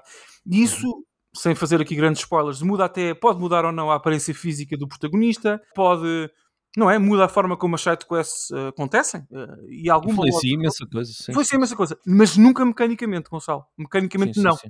Portanto, tu Uhum. podes mentir em todas as ocasiões ou dizer a verdade em todas as ocasiões, que com exceção de um único boss em dezenas e dezenas que estão no jogo, nada Uhum. muda. Portanto, lutam, lutas contra tu- os mesmos bosses, os mesmos níveis, as mesmas personagens, tudo igual. Só há uma decisão que, que pode influenciar. eh, Há uma, final, é o que eu disse, há uma, não é? É uma no fim. Exato, exato, Só exato. isso, de resto, mas pronto, mecanicamente é um jogo, Mike, sublime, absolutamente sublime. Tem um combate tão bom e tão desafiante como Bloodborne. Repara no que eu estou a dizer, o melhor jogo que eu já joguei na minha vida, ok?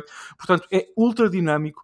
É um jogo que. que, eh, e, Pedro, temos que falar sobre isto também. eh, temos, que- tenho que pagar um sushi para falarmos um bocadinho mais sobre isto.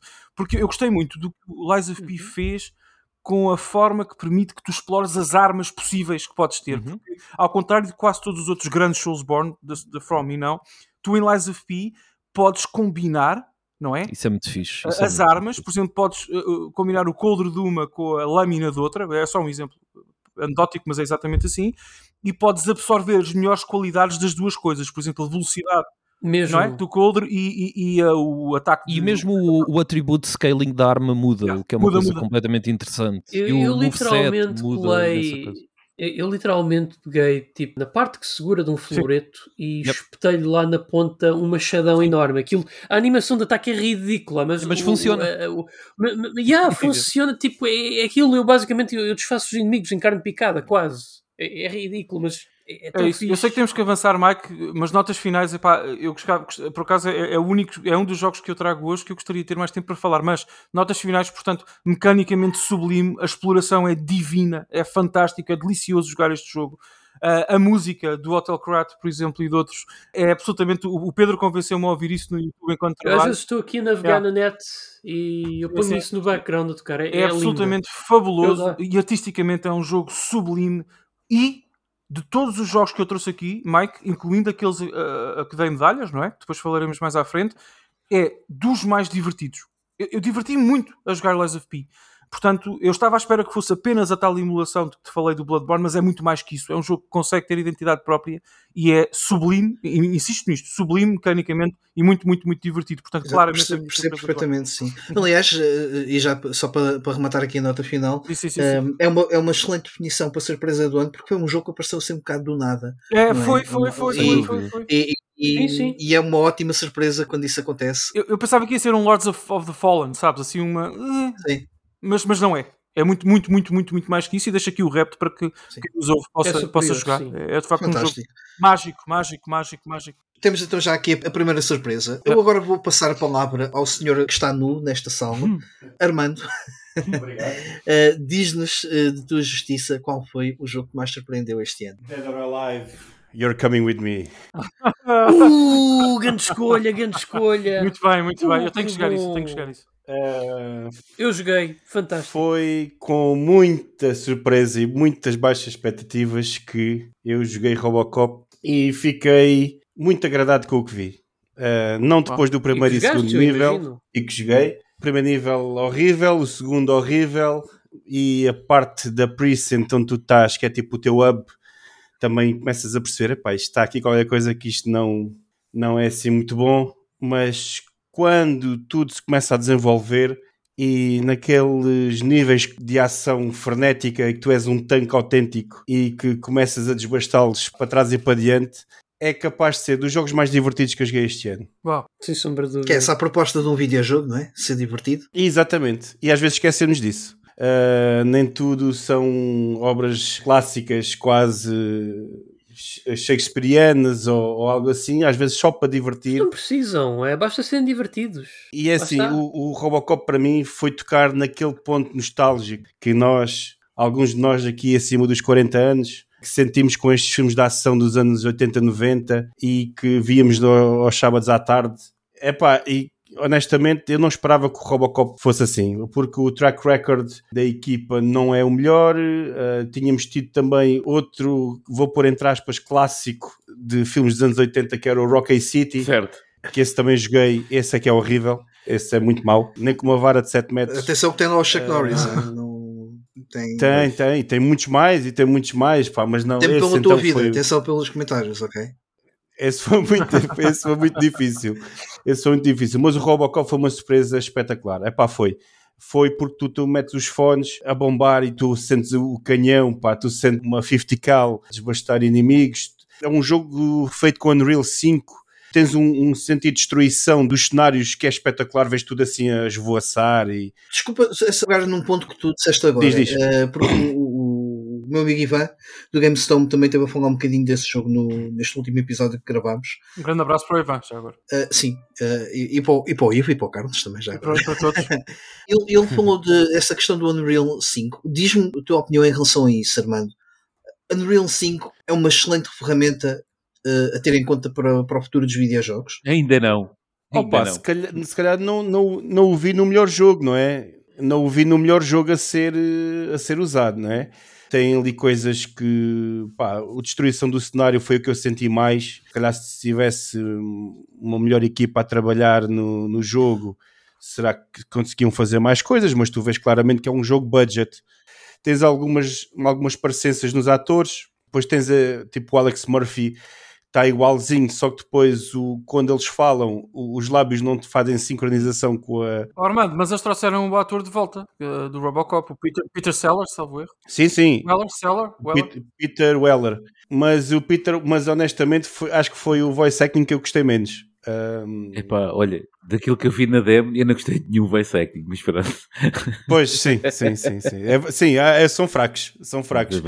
Há momentos-chave, principalmente as quotes. É pá, tu tens ali momentos, eh, aquele momento do filme, se, se vocês se lembram, eh, tu tens um troféu que desbloqueias se atirares eh, nas partes, nos genitais do homem, porque é uma, é uma, é uma secção um do primeiro Sim, filme sim, sim, que é muito conhecida. Tu tens estes pedacinhos de nostalgia para quem não tinha expectativas, e ao contrário do Forspoken, que para mim foi assim que eu escolhi os jogos com base na minha expectativa, este surpreendeu-me imenso. Eu podia ter posto os indies que joguei este ano, que foram todos acima, o Dredge, o Sea of Stars, por exemplo, mas senti que o Robocop precisava aqui de um, de um porque hum, tivemos aí análises. Epá, isto depois depende da experiência de cada um e da opinião de cada um. Já sabemos que cada um tem o seu trajeto e, e a sua maneira de jogar e o que, é, o que é que se diverte ou não. Mas tivemos análises até cá e lá fora muito boas, a, a falar muito bem do Robocop, tocando no Sentes que divertimento que é. fez jus ao- aos filmes de, e aos fãs dos filmes do Robocop. Sim, sem dúvida, sem dúvida. E, e mistura um pouco os personagens do 2, do 1 um ao 3. Ou seja, dos três filmes. E, e repara, E isso é muito interessante. repara que jogos licenciados não têm propriamente um bom track record. Portanto, eh, sentirmos que Hum. em 2023 que sai um jogo de, de filmes da, da década de, de 80 e 90, isso, isso é uma nota bastante positiva, não é? Muito positiva, muito positiva. Se me- Esta. se me permi- Diz, diz, diz, diz.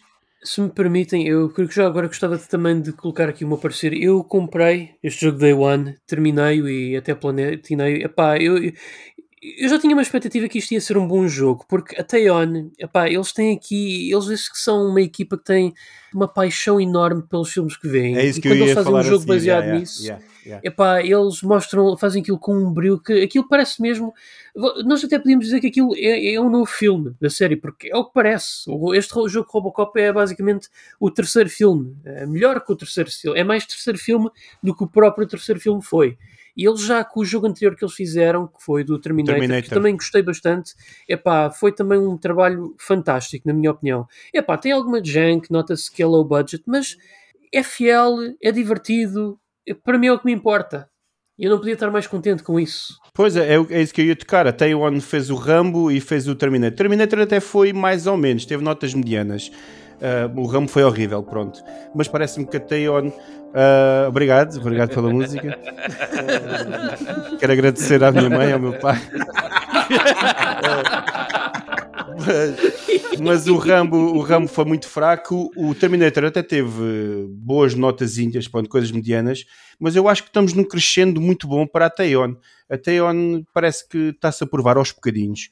E espero mesmo que, pá, com mais budget, com mais, mais funding, mais, pessoas a ajudar a Taiwan, que possa sair daqui algo de bom eh, com a paixão, associada à paixão que eles têm, como estavas a dizer, por esta, por esta altura, não é? Os anos 80, Assim, 90. ah, De acordo com a Nacom, parece que o jogo vendeu muito bem. E também está a ser bem recebido. Yeah. Bem, a crítica é, é aquela cena. Eu sinceramente já não confio na crítica. A partir do momento em que dão um jogo como Starfield, um 86 e o Robocop, um 70 e não sei das quantas, epá, eu, eu sinceramente perco toda a minha fé na humanidade. Porque o Robocop Mas merece. a, a um- crítica, Pedro, a, a crítica aqui é nossa, ok? As externas, Epá, pou- pouco Pois, importa. não, mas aqui é mesmo, Mike. Aqui é mesmo isso. Mas o jogo está a vender bem, é o que importa. Foi muito bem recebido, fantástico. E nós estamos cá só para também demonstrar que sim, é bom jogo. Só para colocar um ponto final em relação àquilo que o Armando disse em relação a este título, não esquecer que às vezes basta um bom título para uma empresa vá, mediana conseguir salto. dar o salto. Relembrar o um, Plague Sale da Azobo Studios. Chronicles of Riddick 2004 na Xbox, pá. Sim. Portanto, Yep, yep. Vamos passar então ao- à próxima surpresa. Vamos ao, ao Gonçalo, não, não o Martins, não o senhor professor, Não, Gonçalo M. o Não, Gonçalo. M. Gonçalo M. Gonçalo S. Gonçalo S. Então, a minha surpresa deste ano foi o Armored Core 6. Eu Ah. não sou. ahm, muito curioso para te eu- ouvir eu- falar disso, pá. Eu sou grande fã do, de Souls e gosto muito do, dos Hum. Souls da From Software, principalmente. E de facto, eu não tinha nenhuma expectativa para o Armored Core no início do ano, nem sequer estava. Ok, novo jogo da From Software, mas eu pensei, pá, isto é tão diferente, é tão coisa que eu. Ok, não estou minimamente para aí virado. E depois comecei a ver. Permites-me fazer só um comentário rápido, Gonçalo. Força, força, claro, claro, claro, claro que sim. Quando saiu o trailer, eh, se não estou em erro, se não foi no ano passado, foi há dois anos, no, no Game Sim. Awards, Aquele teaser, o primeiro teaser. eh, em que toda a de- gente ficou, ficou maluca com o Armored Core. Eu só dizia para os, para os meus colegas, mas esta gente sabe o que é que é o Armored Core? Exato, Que- exatamente. Eu sei que está From Software, isto é, é os- é- era da- Pois, eu- das séries clássicas de From Software, mas eh, vocês Exatamente. sabem o que é que era Armored Core? É que eu tinha muitas dúvidas. E, e pronto, e eu mesmo por saber o que era o Armored Core não tinha eh, grande expectativa para, Óbvio. para o jogo. Óbvio. E a, e a verdade é que quando comecei a jogar com zero expectativa, epá, eu comecei a ver que aquilo era um verdadeiro jogo de ação à bruta, caótico, caos completo por todo lado. Os bosses daquilo são. Está bem que os bosses do Souls são, têm aquela complexidade, mas nós aqui, quer dizer, de repente tu consegues voar, consegues. eh, tens muito mais mobilidade do que tinhas em qualquer outro, em qualquer outro jogo. E pá, isto é completamente diferente para mim, é uma cena nova, eu não tinha jogado os outros, e a verdade é que comecei a gostar e a gostar cada vez mais do jogo, do jogo. os bosses começaram a ficar cada vez mais complicados, eu comecei a dedicar-me até mais à parte, se calhar, RPG da coisa, de começar a mexer na Mac, começar a experimentar diferentes peças, a começar a experimentar diferentes armas. Pá, e comecei a ver que as possibilidades que tu tens naquele jogo são muito, muito, muito grandes. Hum.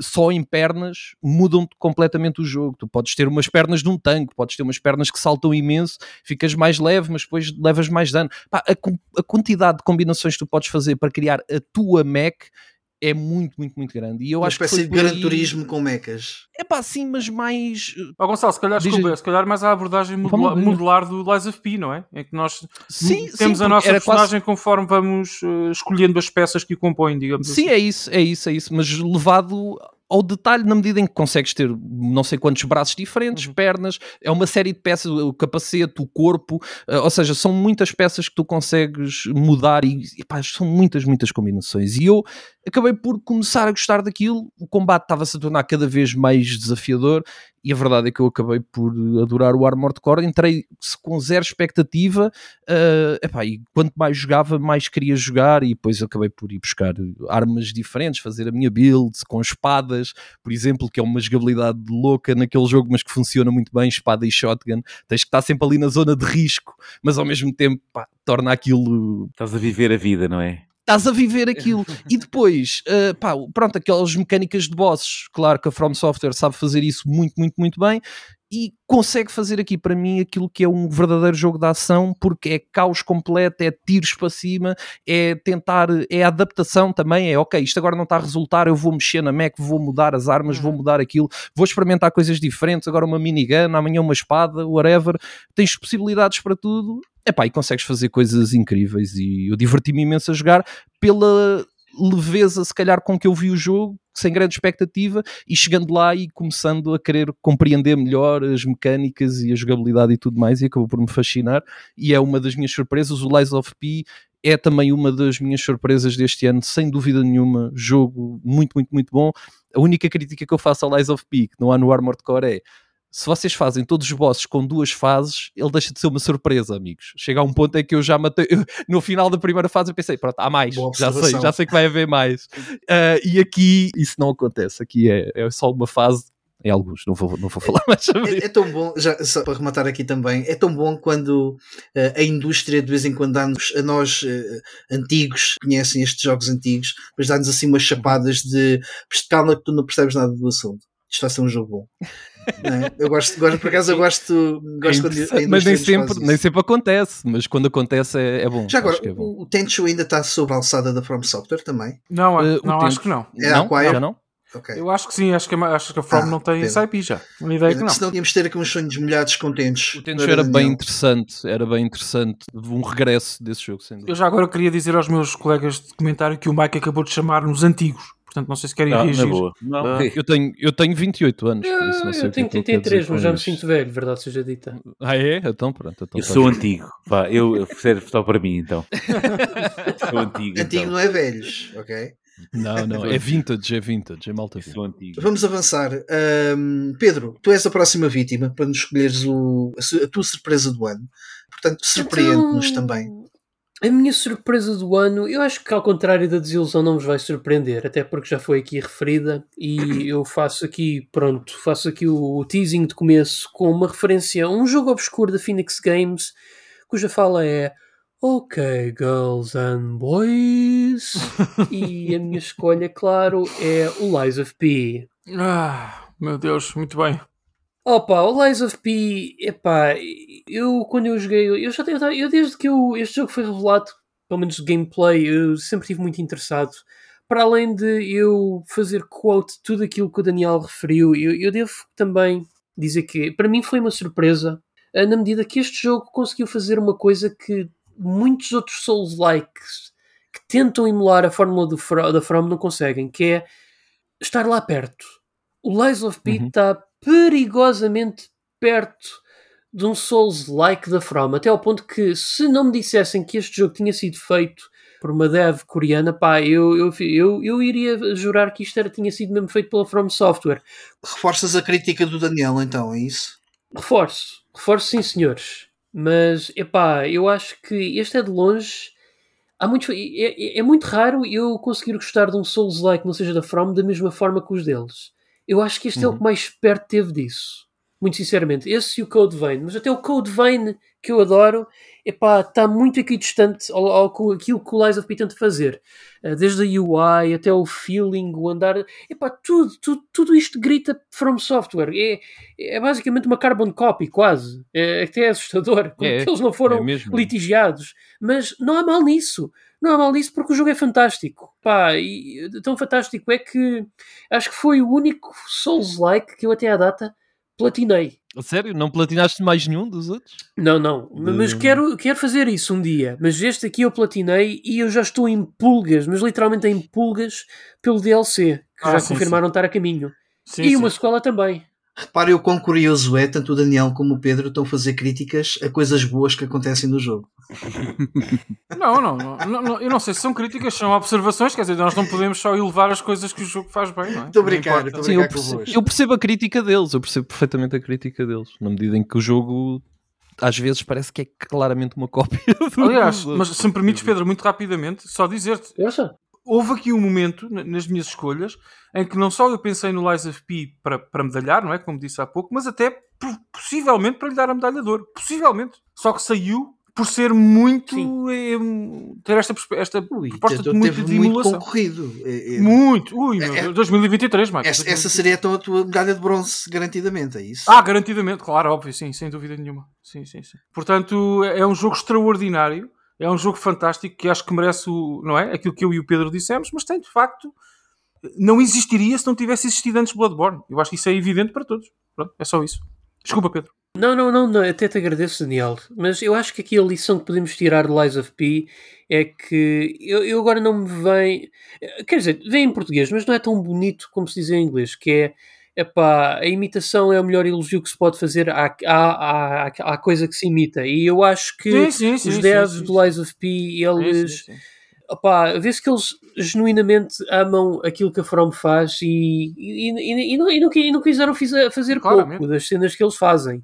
O problema, eles- Pedro, desculpa interromper-te, mas o problema é quando é uma má imitação, que não é o caso pelo vosso comentário. Sim, Exato, exato, não, isso é não, que é isto é uma boa imitação. Não, esta, esta é uma extraordinária imitação. Extraordinária imitação.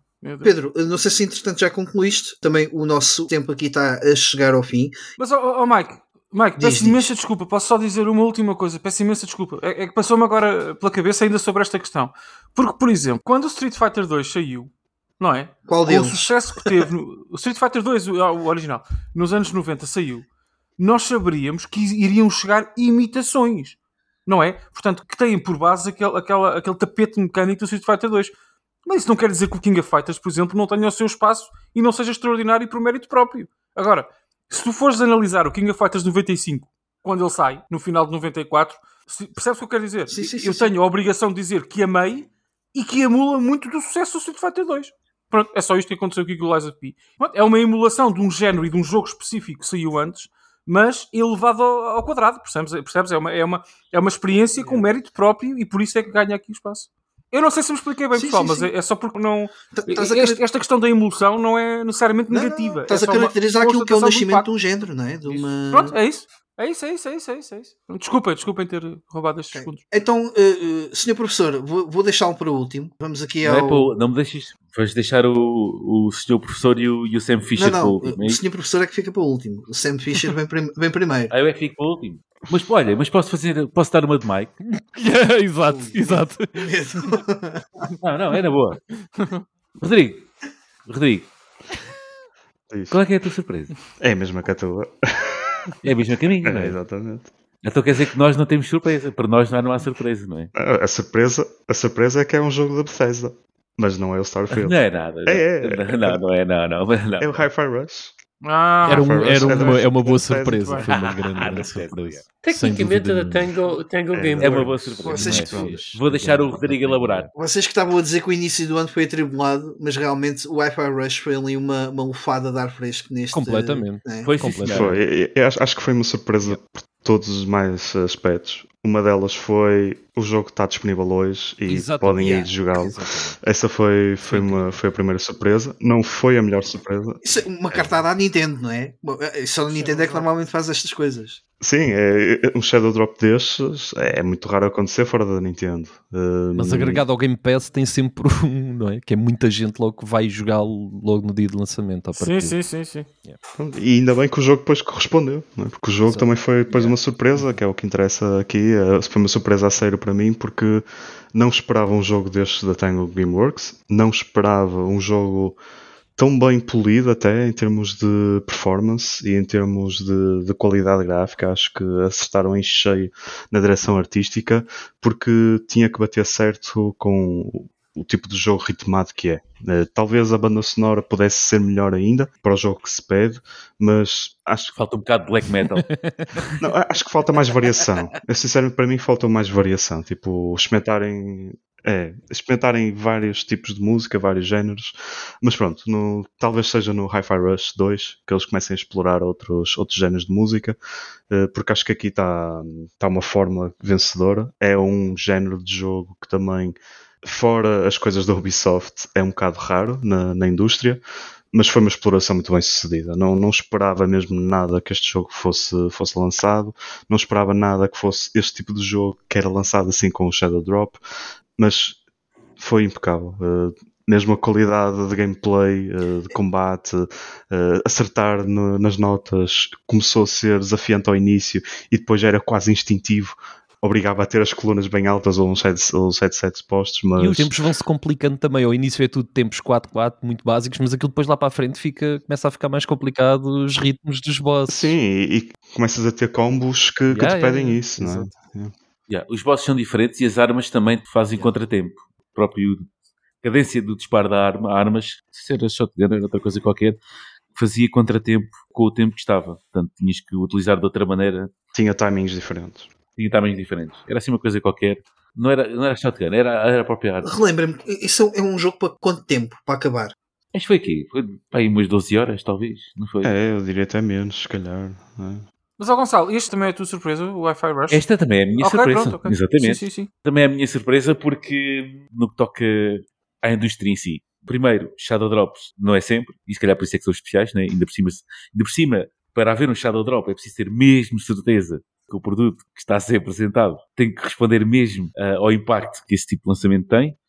Para mim, não sou fã, fã, fã, mas eu gosto muito deste tipo de jogos ritmados. Gostei muito do, em 2022 do Metal Singer, era assim o nome, não espero estar a... Acho que era Metal eh, Hellsinger, se não me engano. Metal Exato, Hellsinger, exato. Metal Hellsinger, exatamente. Também gostei muito eh, desse jogo e muito mais na minha praia, não é? Que era só, que era só metalada. Mas este também tem gameplay super bom, super sólido. Apresenta um género que é mesmo quase nicho, que é este dos jogos ritmados. E apresenta-o ao- à gente pop e faz com que funcione muito bem. E é fácil o suficiente para introduzir este tipo de conceito a todas as pessoas, ok? Como já disseram, primeiros níveis, sim, muito fácil, muito tranquilo, mais a apresentar os personagens, sendo tudo muito leve, muito acartonado, não é? Sempre muito divertido, muito, uma vibe muito. Muito anime também, não é? Uma vibe muito anime. Uhum. Muita, sim, sim, sim. Quase que a dizer: olha, malta, está aqui, vocês não, não há aqui nenhuma desculpa que vocês possam arranjar para não pegar neste jogo, para qualquer tipo de fãs, porque eu acho que ele vai buscar, o jogo vai buscar eh, aspectos a vários, eh, a vários fandoms, entre aspas. Não, vai muito a Jet Set Radio. Está muito, muito, muito. Embora não seja o mesmo tipo de jogo, mas vai buscar essa vibe toda também, não é? Portanto, depois o combate, não sei porque fiz lembrar um pouco, pá, sei lá, baioneta ou assim uma coisa Porque qualquer. Acaba por ser um Eh, hack and slash, mas o Bayonetta é muito Não, mais rápido. não. O Bayonetta é Eu muito acho mais rápido. Mas acaba por ser um hack and slash também. Baioneta é mais rápido. Gonçalo, Não, per- Sim, per- mas- permites mas- um comentário rapidíssimo, de 20 segundos a isso. Sim. Sabes porque é que eu não gostei do. Wi-Fi Rush? E reciclando a expressão do Mike, eu sou um antigo, não é? Eu sou um fanático. Este é o meu género de jogo favorito, portanto, Ninja Gaiden, Devil May Cry, Metal Gear Rising, tudo isso, tu sabes. Sim, sim. Eu não gostei pela mesma razão que não gostei do Sekiro. É porque o Wi-Fi Rush exige ser jogado da forma que os developers pensam para ti. Exige uma intimidade com o ritmo absolutamente incrível e constante. Não, mas, ele é, mas eu acho que ele é Sim, sim. apresentado de Não, maneira é uma crítica, é um suave. comentário. Não é uma crítica. Ele até é apresentado de uma- maneira bastante suave, com tutoriais sim, sim, com sim, fartura.